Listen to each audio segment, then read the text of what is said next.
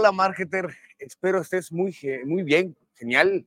Y ahora estamos en un episodio, eh, hombre, es un episodio especial. ¿Por qué? Pues porque estamos en el WOBI de México 2023. Y esto es con el tema de propósito.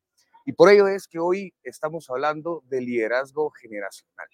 El liderazgo generacional es algo que nosotros tenemos que entender y aplicar dentro de nuestras empresas con el fin eh, de hacerlo em, de hacerlo valer y hacerlo entender hacia nuestros líderes dentro de la empresa. ¿Y por qué? Pues existen diferentes eh, costumbres, diferentes eh, culturas, a, final de cuentas, existen diferentes mm, eh, modalidades de poder ver la vida.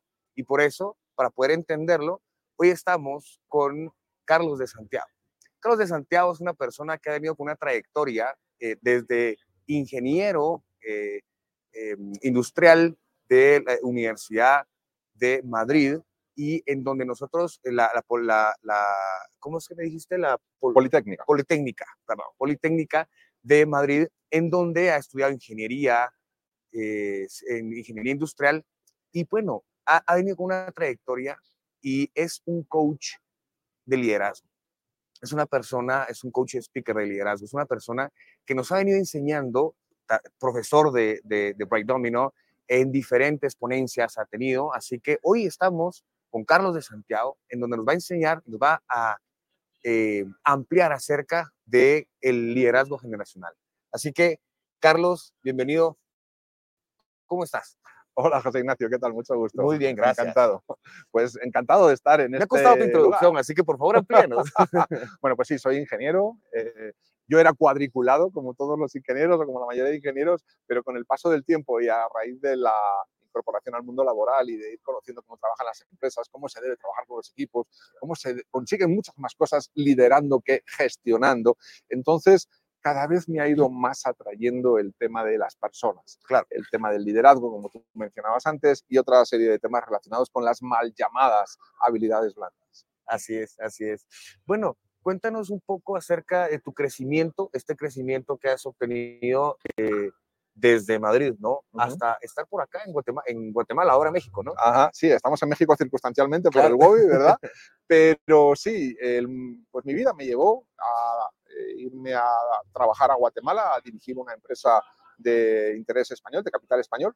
Ese fue el inicio. Yo llegué como director general de esa empresa, era una fábrica, y a partir de ahí, pues mi vida ha ido cambiando, he ido cambiando de sector, he ido cambiando de giro de empresa, he estado trabajando en servicios, he estado trabajando en productos, he estado trabajando B2B, B2C, he hecho un poquito de todo. Es decir, no soy experto en nada, pero sé hablar e introducirme en casi que cualquier mundo laboral. Es decir, tengo una capacidad de adaptación muy fuerte debido a que he vivido muchos entornos laborales, en muchos tipos de corporaciones. ¿sí? ¿Cómo no?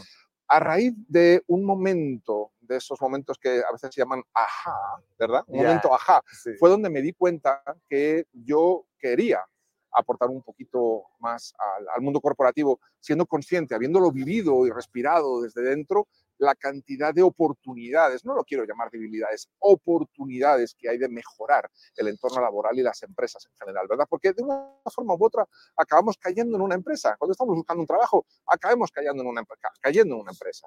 Eh, si no estamos buscando un trabajo, pero eres emprendedor, al final estás formando una empresa. Entonces, de una forma u otra, acabas dentro del ecosistema de las empresas. Entonces, esto me atraía mucho y decía, yo soy consciente de lo que está sucediendo y he visto tantas empresas que mi opinión no puede, seguro que mi experiencia puede ser de valor por toda la cantidad de colores y matices que he visto a lo largo de mi vida profesional, que ya son casi 25 años. Entonces llega un momento donde digo, ok, ¿qué más necesito aprender además de management, además de gestión, además de finanzas, además de ventas? Y entonces empezaron a surgir cosas como poporopos o palomitas de maíz, como decimos en España, que era liderazgo, gestión del cambio, eh, inteligencia emocional, bienestar laboral, cultura organizacional, ejecución, estrategia, agilidad, que está últimamente muy de moda, y todo lo que tiene que ver con la parte de la transformación digital. Entonces, todo eso me ha ido moldeando en los últimos 10 años aproximadamente, y hace 5 años que me dedico a asesorar y a capacitar empresas, a hacer coaching ejecutivo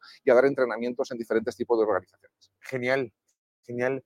De primas a primeras, eh, antes de entrar en agenda, eh, ¿cómo ¿qué reto es el más grande que has tenido en, e, esta área, ¿no? En, cuando fuiste creciendo. Mira, el reto más importante, y además está muy trillado, pero es que es la verdad, no puedo decir otra cosa, es querer salir intencionalmente de mi zona de confort. Porque tener un salario fijo todos los meses, saber qué es lo que tienes que hacer al día siguiente, Siempre hay pequeños retos dentro de las organizaciones, pero llega un momento donde ya sabes que es personas o plata, personas o plata, personas o plata. Entonces llega un momento donde dices, y no hay nada más, no hay nada más que hacer, no hay nada más que vender más que el año pasado, mejorarle dos, tres, cinco puntos al margen bruto, no hay nada más.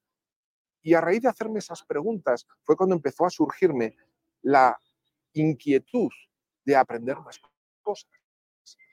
Entonces vi que sí había muchísimo más que hacer y que yo podía aportar muchísimo más a las empresas, no a la empresa, sino a las empresas, saliéndome del mundo empresarial y volviéndome una especie de asesor, capacitador, entrenador, en la manera en la que mi experiencia combinada con el conocimiento, como hoy, por ejemplo. O sea, la velocidad se demuestra andando. ¿Por qué estoy en el WOBI? ¿Por qué estoy en Ciudad de México? Pues igual que tú, porque lo que queremos es absorber conocimiento para poder agregar más valor a las empresas o a las personas a las que nosotros tenemos algún tipo de relación comercial, empresarial o en tu caso, pues una exposición a una serie de audiencia o de público que te sigue, ¿verdad? porque les estás dando contenido de valor. Claro, así es, así es. ¿Cuáles son las, las primeras... Em, retos que se viven generacionalmente al momento de liderar. Por ejemplo, entre valores, la cultura, eh, el ecosistema que se vive, porque no es lo mismo eh, pedirle a alguien de 70 años un favor o, o alguna indicación que a alguien de 19 años.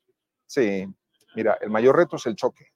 ¿sí? Porque tú tratas como de, yo pongo siempre el mismo ejemplo, sí. tratamos siempre de darle café con leche a todo el mundo, ¿verdad? Y de repente a ti te gusta el café negro solo, a otro le gusta cortado, a otro, a otro le gusta más maquiato, a otro le gusta más, yo qué sé, de cualquier otro tipo, ¿verdad? Entonces, es entender que cada persona es diferente, sin entrar en tema generacional. Claro. Porque si entramos en tema, en tema generacional, todavía le agregamos una variable adicional, que es en función de los valores que yo me creí y que me enseñaron y que yo he creído por absolutos y ciertos. Entonces, yo no cuestiono a mi primer jefe, no cuestiono a mis catedráticos, no cuestiono a mis padres, no cuestiono al profesor del colegio, porque todo ese conjunto de enseñanzas conforman quien yo creo que soy.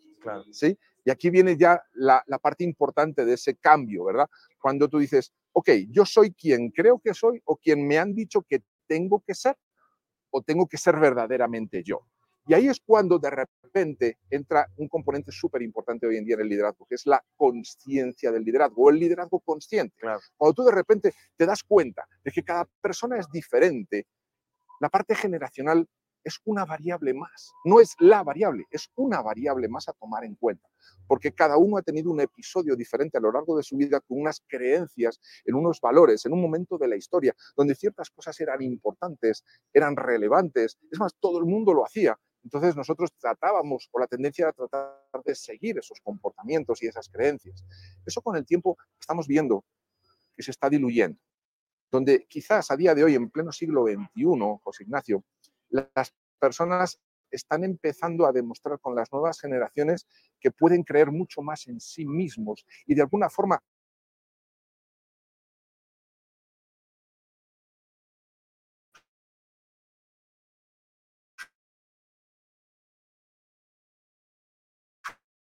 hackear, crean, y tú decides quedarte en encaja con tu forma de ver la vida, más los valores que tú vas adquiriendo en función de cuáles son los que casan mejor con tu forma de ser y con lo que tú quieres hacer con tu vida o contribución en el mundo de alguna forma. ¿no? Claro. Y, y, esta, y esta variable que dices el, de temas generacionales, eh, ¿cómo nosotros podemos enfrentar, eh, y hoy lo hablábamos con Marshall, ¿no? Eh, de, de estos, estos roces que se puedan generar que en cierta parte no son malos, sino que son retadores para un crecimiento, ¿no? ¿Nos puedes ampliar? Sí, mira, en ese sentido, a mí me voy a referir a Patrick Lencioni. El conflicto es necesario, pero el conflicto necesita de confianza, ¿sí? Entonces, si tú tienes varias generaciones, como están coexistiendo ahora cuatro o cinco en la organizaciones, de repente las, las generaciones más senior, no me gusta llamarlas viejas, sino las más senior, ¿verdad? Más con mayor antigüedad. Sí, con mayor antigüedad, con más edad en definitiva, son personas de una gran experiencia, ¿sí? de una gran sabiduría, ¿verdad? Pero como dice precisamente el libro de Marshall Goldsmith, que dice, lo que te ha llevado hasta aquí no es lo que te va a llevar hasta donde deseas llegar.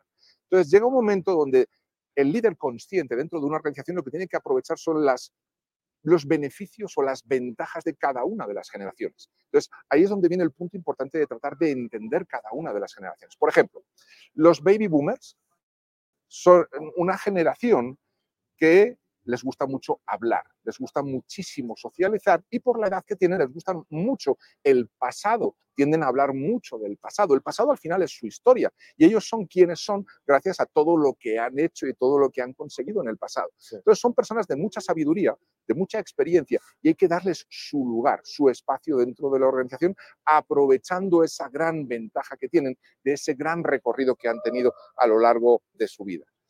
La generación X, por ejemplo, a la que yo pertenezco, pues es una generación que tiende a definirse como una generación que va más al punto, ¿verdad? Son más de números, de mediciones, eh, les gusta, no les gusta perder el tiempo, tratan de tener un balance razonable entre vida y trabajo, pero su tendencia habitual, siempre pues, en tema de generaciones hay que generalizar un poquito, pero bueno, la tendencia es a darle un poco más de importancia al trabajo que a la vida personal. ¿Por qué? Porque la parte de la autorrealización es esta primera generación la que empezó a darle importancia. ¿sí? De repente los baby boomers, el trabajo ya era, el poder trabajar en una empresa, ya era una parte de autorrealización, porque había demasiada gente trabajando en el campo, trabajando 12 horas diarias, eh, luchando y, pasando un montón de penurias bajo inclemencias del tiempo. Y de repente que tu hijo, un generación X, haya podido tener acceso a estudios superiores, universidad, maestrías, y pueda tener la oportunidad de tener un cargo importante en una empresa, para sus papás es de gran orgullo y ese orgullo se contagia. Entonces esa generación X es muy autoexigente consigo misma y al final lo lleva al plano del día a día en la empresa. Luego vienen los millennials, ¿verdad? Los millennials es una generación curiosa porque es la primera generación que es nativa digital. Son los primeros que nacieron ya con dispositivos electrónicos, ¿verdad? La generación X somos los que tuvimos que aprender junto con los baby boomers toda la parte electrónica, digital, etcétera, las computadoras. Sin embargo, los millennials ya son nativos digitales. Por lo tanto, digamos que el feedback al que está acostumbrado un millennial es un feedback inmediato. Tú cuando juegas un videojuego, la puntuación te la da inmediata la computadora o el videojuego, ¿verdad? Bueno, esto es a nivel muy básico, pero para entender que ellos necesitan feedback constante e inmediato. Y esto es muy importante entenderlo en las empresas, porque de repente el baby boomer necesita el espacio para que puedan hablar en base a su experiencia y su sabiduría.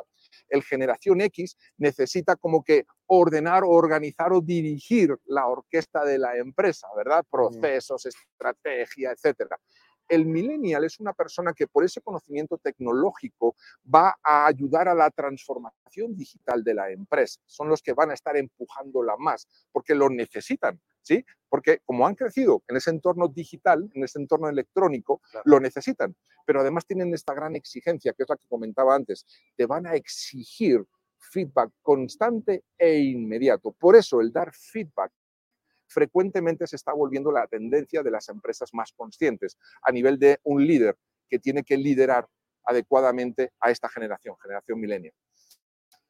La generación centennial que se está incorporando recientemente al mundo laboral es una, es, una generación que todavía no conocemos a detalle, porque están iniciando. Lo que sí es cierto es que parece que son más conscientes que los millennials. A los millennials se les dieron muchas cosas muy hechas, ¿sí? Esto es como el, el viejo cuento de mi papá iba en burro, mi hijo fue en moto, mi sobrino o mi nieto va en un carro, probablemente mi bisnieto a lo mejor vaya otra vez en burro. O en bicicleta. O en bicicleta. Porque es como un up and down, ¿verdad? Donde de repente, si tú estás construyendo riqueza, si tú estás construyendo bienestar, si tú trabajas mucho y muy duro, generas mucho.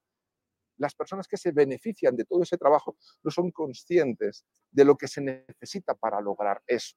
Entonces, si no se trabaja de forma consciente, lo que van a hacer es bajar, forzar, empujar la curva nuevamente hacia abajo. Los centennials lo están aprendiendo observando a sus hermanos mayores, observando a sus tíos, donde están viendo todo lo que han sufrido y están sufriendo todavía algunos millennials en las organizaciones, donde de repente no terminan de encontrar su espacio. Hay un tema de frustración que está demasiado presente ¿sí? y que los centennials también están sufriendo. El tema de ansiedad, la poca tolerancia a la frustración, pero es un poco debido a todos estos aspectos de haber querido el baby boomer y la generación X, sobre todo, haber tenido a sus hijos en una burbuja, ¿verdad? Tú no vas a sufrir todo lo que yo sufrí. Tranquilo, yo te voy a proteger. Les estábamos haciendo un flaco favor, les hemos hecho un flaco favor en ese sentido, ¿verdad? Por lo tanto, entender un poco todas estas diferencias de lo que les importa, lo que les gusta, lo que necesitan, ayuda mucho a liderar mejor un entorno multigeneracional. Entonces, a un millennial, por ejemplo, un millennial es muy creativo. Pues si tú quieres hacer una reunión un poco más disruptiva o quieres montar un evento como el Wobby, por ejemplo, dáselo a millennials. No se lo des a generación X y tampoco se lo des a un baby boomer. Dáselo a un millennial. Aprovecha su mayor ventaja competitiva, que es la parte tecnológica, la parte de organización, la parte de redes sociales. Yo entiendo que tú eres un millennial por la edad. Pues, ¿Por qué estás haciendo lo que estás haciendo hoy aquí conmigo y lo haces a través de un programa? Porque ti eso te llama, está en tu, en, tu, en tu forma de entender la vida, te gusta, lo disfrutas y estás tratando de generar impacto desde un entorno que te atrae y te apasiona. Véndeselo a un generación X, no tantos. Véndeselo a un no te lo van a aceptar. Primero porque tampoco a lo mejor entienden la tecnología si no han puesto de su parte para tratar de entenderlo. Entonces, el mensaje aquí, José Ignacio, resumiendo, es trata de entender las ventajas competitivas de cada una de las diferentes generaciones y enfócate en cada una de ellas para sacar el mayor partido de cada una de ellas. Claro.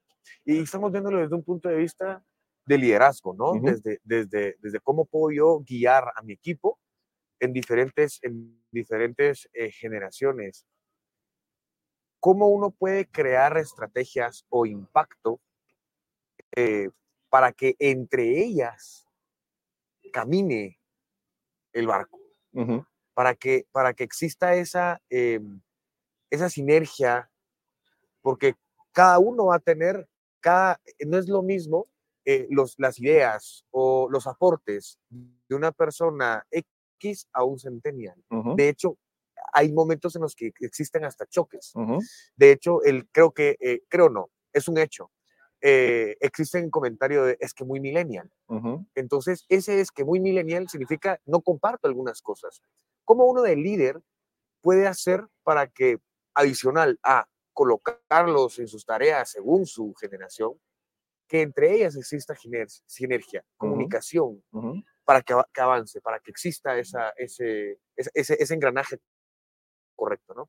Mira, hay un ingrediente bien importante del liderazgo y lo veíamos ayer con Carly Fiorina y es el tema del carácter. El carácter es muy importante en un líder, ¿verdad? Tenemos dos manos, la mano derecha y la mano izquierda. La mano izquierda tiende a ser la mano que utilizamos conceptualmente, estoy haciendo una metáfora, para abrazar a la gente, para reconocerla, para apoyarla, para darles herramientas, ¿verdad? Para darles feedback constructivo, feed forward, como nos decía también esta mañana Marshall Goldsmith pero tenemos la mano derecha. Y la mano derecha es la mano que se preocupa de los resultados, de los impactos, de la actitud de las personas, es la que controla también de alguna manera el conflicto saludable. Tiene que dejar fluir el conflicto hasta unos términos lógicamente razonables, pero es entender que en un entorno de confianza donde nadie te va a regañar, nadie te va a jalar de las orejas porque des tu opinión, al contrario, pues deja que dos personas compartan sus diferentes puntos de vista, por muy apasionado que sea, insisto, sin pasar la línea de un exceso de pasión, ¿verdad? Porque al final eso es lo que va a enriquecer la decisión que va a tener que tomar el líder, ¿sí? Porque un líder tiene que escuchar a su equipo, tiene que escuchar a su gente, pero la responsabilidad de la decisión va a seguir siendo del líder. La puedes consensuar con tu equipo, ok, pero la responsabilidad de la decisión no va a dejar de ser responsabilidad del líder, valga la redundancia. Por lo tanto, en el sentido en el que tú persigas alineamiento entre las diferentes generaciones, buscando que todos se alineen para conseguir los objetivos organizacionales, vas a terminar de encontrar la manera de cómo poder ayudar a que trabajen mejor entre ellos. La gente hace lo que ve, José Ignacio, no lo que se le dice que tiene que hacer. Entonces, Si ese líder es un generación X, tendrá que poner de su parte para poder trabajar de una forma con la generación millennial y los centennials y con los baby boomers y por supuesto con su propia generación X, con sus pares generacionales, ¿verdad? Claro. Si eso no lo está haciendo el líder, repito, la gente no hace lo que se le dice que tiene que hacer, la gente hace lo que ve. Por lo tanto, es gran responsabilidad del líder modelar con el ejemplo. ¿sí? Y luego, pues, tener esas conversaciones con la gente para decirle, oye, mira, ¿tú has visto lo que he hecho esta mañana en la reunión con esta persona de 68 años o de 72 años? Sí, pues eso es lo que yo quiero que tú hagas con el millennial exactamente lo mismo, que es tratar de entenderlo, llegar a acuerdos y siempre buscar el alineamiento para el logro de objetivos organizacionales. Esto tiene mucho que ver con un concepto que yo estoy desarrollando eventualmente para mi futuro tercer libro, que es el concepto de madurez organizacional. Ya, ya. Y ahora tú tienes un, libro. Cuéntanos un poco acerca del libro y de la parte en donde habla sobre, la sobre el área generacional. Bueno, tengo dos libros. El, uno lo publicamos junto con dos colegas más, con Ramiro Ponce y, Carlos Andrade, nos juntamos tres generaciones precisamente para escribir un libro sobre gestión del cambio. El libro se llama Gerente del Cambio. ¿Cómo no? Está enfocado a entorno empresarial, entorno corporativo, pero cualquier persona que lo quiera leer también va a sacar enseñanzas interesantes de cómo gestionar los cambios, ¿verdad? ¿Cómo no? Bueno, pues el libro eh, tiene... De comunicación, de... De, todo, de un montón de herramientas. De hecho, mira, te voy a nombrar algunos capítulos. El primer capítulo se llama La humanización del cambio, es decir, humanicemos los cambios. El segundo, herramientas de liderazgo para los cambios. El tercer capítulo es el reto multigeneracional. Por ejemplo, hay un cuarto capítulo que es pasar, cómo pasar de gerente a coach. Hay un capítulo específico sobre preguntas súper poderosas para ayudar a esos procesos de, de internalización, de conciencia de liderazgo. Claro. Tengo otro capítulo muy interesante que nos habla sobre cómo ayudar a que los equipos puedan generar esas sinergias multigeneracionales para poder trabajar juntos.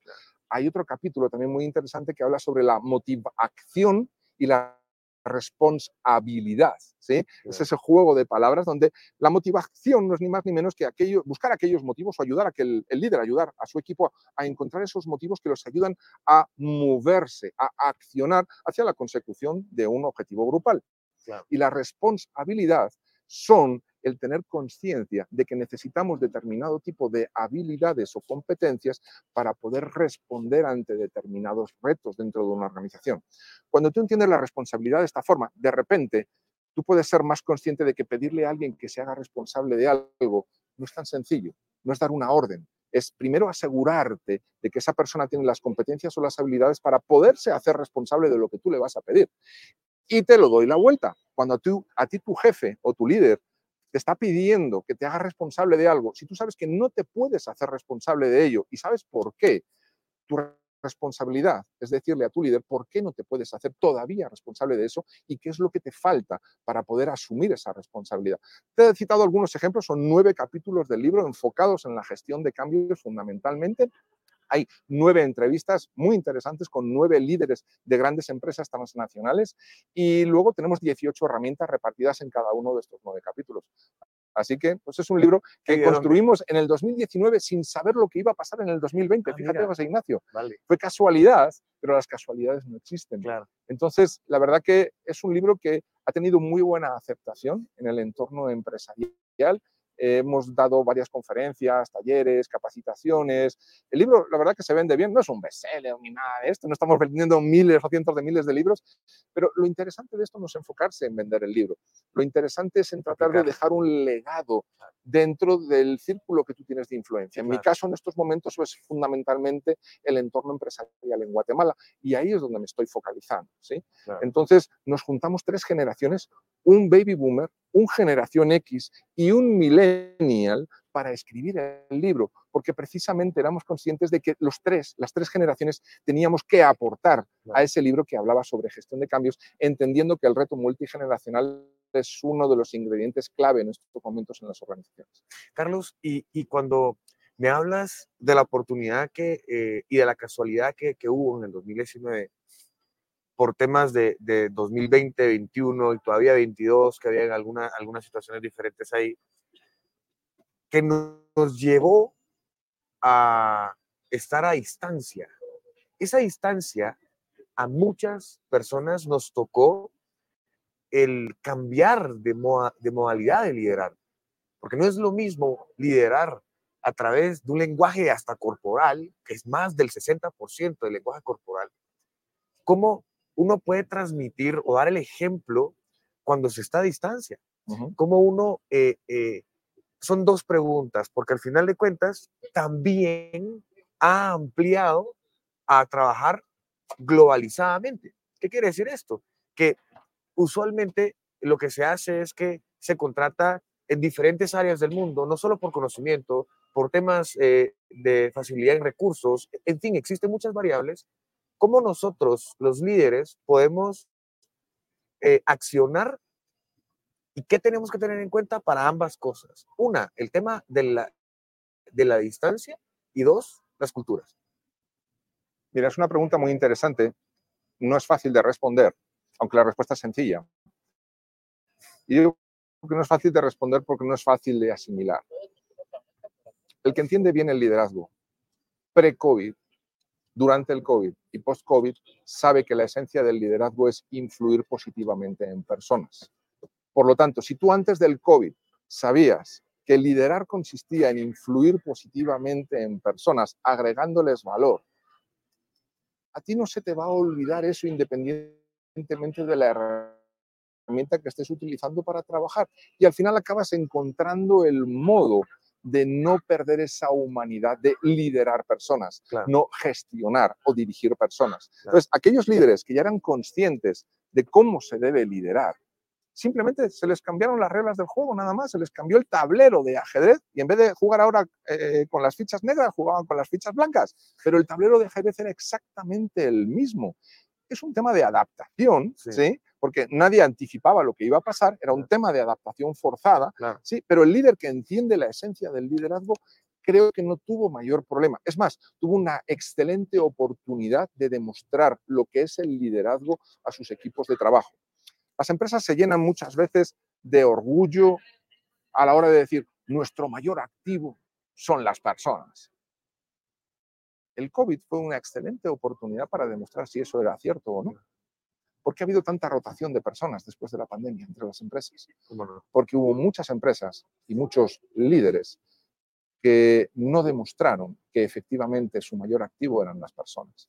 Por lo tanto, las personas entendieron el mensaje y al abrirse el mercado laboral surgió ese famoso fenómeno de la gran rotación que tenemos actualmente entre empresas, donde de repente las empresas ahora tienen un montón de vacantes libres y no encuentran talento porque de repente la gente se ha vuelto más selectiva. Ya no solo busca un trabajo, busca un lugar de crecimiento, un lugar de desarrollo. Y si no, al menos un líder que me trate bien como persona y que se preocupe por mí. Entonces, ha sucedido un fenómeno muy importante de reconfiguración del mercado laboral que las empresas están empezando a entender donde ahora ya no es la empresa la que selecciona candidatos, ahora son los candidatos los que seleccionan a las empresas. Y a día de hoy hay una estadística terrorífica, José Ignacio, y es que más del 60% de las personas que son contratadas por una empresa, más del 60% renuncian antes del primer año, a día de hoy porque de repente lo que te venden en el proceso de selección no es lo que luego te encuentras en la organización. Y aquí viene mucho el concepto de marca empleadora. Tú tienes que ser coherente con lo que tú le estás vendiendo a un candidato durante un proceso de selección o incluso cuando estás solicitando currículums a través de portales de empleo. Porque si no es la realidad, lo que estás vendiendo, hoy día lo que sucede es que la gente no aguanta, no soporta. Y sabiendo que en el mercado laboral hay un montón de oportunidades abiertas, lo que están buscando es un lugar donde se encuentren a gusto y se les trate bien, se les trate en definitiva como personas. Claro, claro. Y en, temas de cultura a nivel global, el tema es cómo, eh, por ejemplo, tú contratas a alguien que está del otro lado, de hecho, del, mundo, eh, quiere decir, si estamos en América, en Europa, si estamos en Asia, de hecho existen ese tipo de, trabajos y ahora es cada vez más, ¿no? Por temas de conocimientos, como te decía, algunos recursos. El tema es cómo poder entender esa, eh, las culturas o cómo poderse hacer, porque existe un, plan, un planteamiento ¿no? Bueno, ser de Europa, sí, ¿de qué país? Bueno, entonces así son, así, ¿no? Sin embargo, uno se puede encontrar con cosas. ¿Cómo lidiar con esas cosas? Porque de hecho nos, nos acaban de, de comentar, eh, eh, eh, Marshall nuevamente, lo menciono, por, Goldsmith, por el hecho de que nos, nos dice, hey, hay un momento en el que tienes que dejar que, que las cosas rocen, que haya roce, ¿no? Y pararlo. Sin embargo, ¿qué tanto roce y cómo uno puede lidiar con, con diferencias? Porque al final puedes o no compartir valores y principios, ¿me explico? Sin embargo, el negocio es de hacer las cosas, de caminar. Pero creo que lo básico ahí es también compartir esos valores y principios y más que todo los de la empresa, ¿no? Sí, hay un concepto importante en lo que estás mencionando y es el tema del respeto. Yo no tengo por qué pensar igual que tú, pero tengo que respetar tu opinión siempre que sea una opinión respetable. Y en ese sentido yo he escuchado recientemente a un filósofo que decía, oye, yo respetaré tu opinión si tu opinión me parece respetable, ¿sí? Porque de repente a ti te parece muy bien matar animales en la selva, pero para mí, perdón, o sea, vale, habla lo que quieras, tienes libertad para hablar, pero yo no tengo por qué respetar tu opinión, ¿sí? Ahora, si estamos hablando de un tema de trabajo y tú estás diciendo, oye, mira, pues en vez de hacerlo en este lenguaje de programación, lo vamos a hacer en este otro, o los informes en vez de ser de 15 páginas, vamos a tratar de hacerlos de 3 páginas. Ok, tú crees que puedes hacer el reporte y tienes esa capacidad de resumir lo que es importante para poderlo plasmar solamente en un documento de 3 páginas o de 3 slides de PowerPoint. Sí, ok, perfecto, demuéstramelo, haz una prueba. Entonces, generar esa confianza que parte del respeto para tratar de entender que las cosas se pueden hacer de una forma diferente. Es decir, es abrir la puerta a la confianza. La confianza es la clave para que el conflicto sea un conflicto saludable, un conflicto productivo. Claro, claro. Carlos, eh, sé que tienes cosas que hacer, no te quito tiempo, son las últimas preguntas. Eh, primero que nada, existen momentos de reto, de retos en la vida. Hay unos más difíciles que otros. Los complejos ¿Cómo los enfrentas? Esos, esos, esos momentos en los que hasta uno eh, probablemente hasta pueda, eh, no te hablo de depresión, ¿no? Pero es una cuestión de, ¡guau! Pasó, pasó esto. Eh, sé que para un problema, ¿para qué dos, no? Pero ¿cómo los enfrentas tú? ¿Qué tipo de cosas haces? ¿Cuál es tu mentalidad? Compártenos. Mira, la mentalidad es una mentalidad de curiosidad. Si tienes un problema ante ti, pues en una empresa te pagan por resolver problemas. A mí me encanta decir a mis clientes y a las empresas que asesoro, decir, mira, cambiemos un poquito nuestro lenguaje, positivemos el lenguaje. Estamos muy acostumbrados. De hecho, una de las palabras favoritas en las empresas y que más se repite es la palabra problema. ¿sí? Y yo les invito a cambiar la palabra problema por situaciones a resolver. Claro. A ti no te pagan por resolver problemas. Quizás a un neurocirujano a lo mejor sí, a un policía también, a un bombero a lo mejor también, en el ejército en plena guerra, que ahora lamentablemente tenemos varias guerras activas, pues también están resolviendo problemas de verdad. Pero a ti, a mí, a la gente que conocemos que están trabajando en entornos laborales, nos pagan por resolver situaciones que se van planteando en el día a día. Claro. Entonces, enfrentar esos problemas como situaciones que nos toca resolver es como positivar el lenguaje de cómo acometer el reto de resolver esa situación, ¿verdad? Esa es una excelente estrategia. Otra, hacer preguntas, hacer preguntas, porque yo a lo mejor sobredimensiono el problema, pero tú, en base a tu experiencia y tu conocimiento, a lo mejor no lo sobredimensionas tanto. Por lo tanto, tienes una opinión quizás más más, más racional de cómo acometer el problema porque yo estoy demasiado cargado de emociones porque estoy sobredimensionando el problema. Entonces a lo mejor no tengo tanta objetividad para ver un posible camino de resolución y a lo mejor tú sí lo tienes. Y ahí es donde entra la conciencia nuevamente del liderazgo. Un líder no tiene que saber todas las respuestas. Un líder no tiene que saber todo. Un líder lo que tiene que hacer es tratar de encontrar la solución a través de su equipo y las preguntas son una herramienta fundamental para poder conseguirlo. ¿Tú cómo ves esta situación, José Ignacio? Me das tu opinión y de repente mi carga emocional la logro bajar y empiezo a ver de manera más objetiva la misma situación. Y entonces ya estoy dando el primer paso para resolver esa situación. Genial. Compártenos eh, algún hábito que no sea tan común. Probablemente para nosotros no sea común, para ti sí, pero un hábito que tú creas que no sea muy común que tú tengas. ¿En qué sentido? Cualquier sentido. Personal, laboral, lo que sea. Un hábito Mira, yo tengo el hábito de hacerme porras a mí mismo. No sé si eso es un hábito que tenga mucha gente o no, pero creer en ti mismo es súper importante. ¿Cómo lo haces? ¿En qué Pues momento lo haces? Mira, yo trato de buscar los momentos y los momentos que suelo utilizar, en mi caso concreto, es cuando voy en el carro, cuando voy en el vehículo, ¿verdad? cuando me estoy trasladando de un lugar a otro. De repente me estoy trasladando hacia una reunión que ya sé que no tiene un buen punto de partida porque estoy resolviendo una inconformidad de un cliente, una queja, hemos quedado mal con un tiempo de entrega, entonces yo ya sé que voy a un entorno que no va a ser muy agradable, ¿verdad? Claro. Entonces, si yo me dejo contagiar por ese escenario que ya sé que voy a enfrentar, mi actitud no va a ser la más adecuada para poder resolver esa situación. Yo tengo que entrar en una negociación, porque al final no deja de ser una negociación, con la apertura de decir, ok, la hemos regado, ok, somos humanos, tratamos de mejorar, dígame todo lo que me tenga que decir y vamos a ver cómo podemos resolver de la mejor forma posible esta situación. Si yo no me digo eso a mí mismo, cuando voy camino de esa reunión, probablemente me deje contagiar con una actitud que no va a ser la más adecuada para poder resolver la situación. Voy a agachar las orejas y a lo mejor el cliente hasta se va a aprovechar más de la situación y entonces yo no voy a estar poniéndome la camiseta de mi empresa, porque de repente voy a llegar con una serie de concesiones que pueden hacernos perder mucho más de lo que ya estábamos perdiendo por la propia situación. Entonces tú llegar con la actitud correcta a resolver una determinada situación es súper importante. Es creer en ti mismo y hablarte a ti mismo, tener ese diálogo que diga, Carlos, tienes que resolver esta situación, de qué abanico de posibilidades dispones para podérselas ofrecer al cliente y qué alternativas, sin haberle escuchado todavía, ya puedes llevar medio preparadas. Eso ya te genera una actitud un poco más positiva para poder enfrentar mejor esa situación aparentemente negativa. Da confianza. ¿verdad? Te da confianza en ti mismo, es confiar en ti mismo en definitiva, pero te lo tienes que decir, porque eso Claro. no va a surgir mágicamente. Claro. Carlos, tú puedes con esto. Carlos, la situación no es tan grave. Carlos, esta cosa le pasa a todo el mundo. Claro. A este cliente nunca le había pasado, pues ya le tocaba. Sí. Son ese tipo de diálogos que ayudan a positivar un poquito, a racionalizar un poquito más la situación y descargarla de emociones que eventualmente no nos ayudan. Sí. ¿Y eso lo haces en voz alta? Sí. Ya, súper. Em, por último, ¿qué le dices a tu yo de hace 15 años?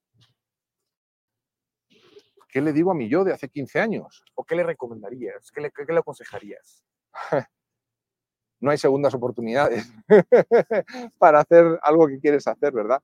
Mira, yo a día de hoy ya tengo 53 años casi, cumplo ahora dentro de poco 53 años, y la verdad es que lo que hago a día de hoy, que me apasiona y me encanta, me hubiera encantado haber empezado a hacerlo con 40 años, ¿sí?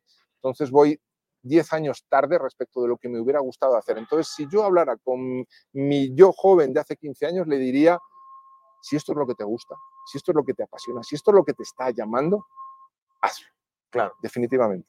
súper. Em, ¿Qué libro nos recomiendas, aparte de los tuyos, de los dos tuyos, que te haya cambiado la vida? Hay un libro muy interesante de Simon Sinek que se llama El juego infinito. Y nos habla precisamente de que el propósito es súper importante en las empresas y a nivel individual.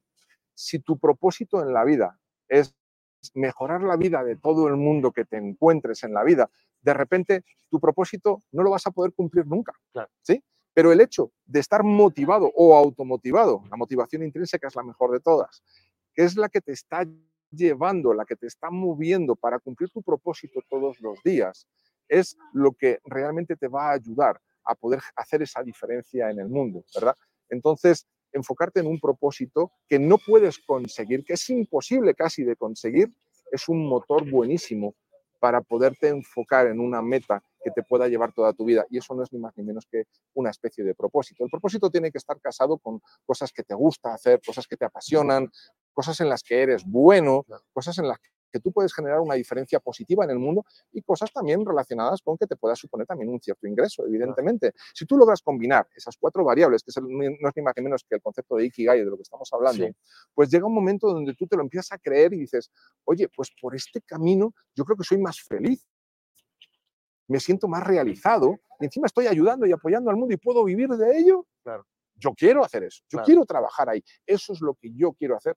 Gracias a Dios, eso es lo que estoy haciendo a día de hoy y ojalá lo hubiera empezado a hacer antes. Genial, genial. Pues nada, Carlos, eh, me hubiese encantado seguir aquí tres horas, pero sé que tienes ahí diferentes cosas que hacer, así que te lo agradezco mucho. Esto eh, lo, agradecemos muchísimo de parte de, toda la, audiencia. Es algo que nos impulsa a, mejorar nuestras técnicas de liderazgo. ¿no? Eh, pues nada, algo que quieras agregar. Algo que quiera alegrar. alegrar y, agregar. ok, pues el mundo está necesitado de líderes, José Ignacio, cada vez más, eh, y lo estamos viendo todos los días, simplemente con ver las noticias. Ya estamos dándonos cuenta de la gran escasez o carencia que tenemos de buenos líderes en el mundo.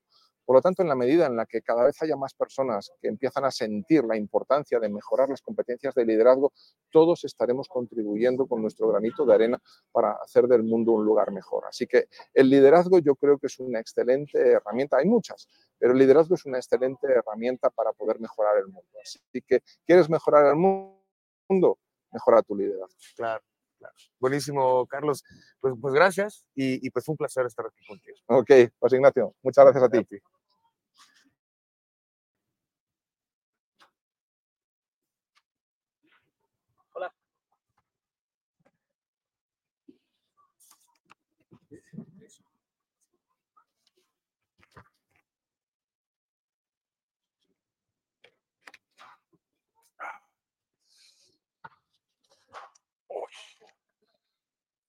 ¿Qué tal? Tú y yo hablamos hace tiempo. Sí. ¿No te acuerdas en Guatemala? Yo soy el español que trabajaba con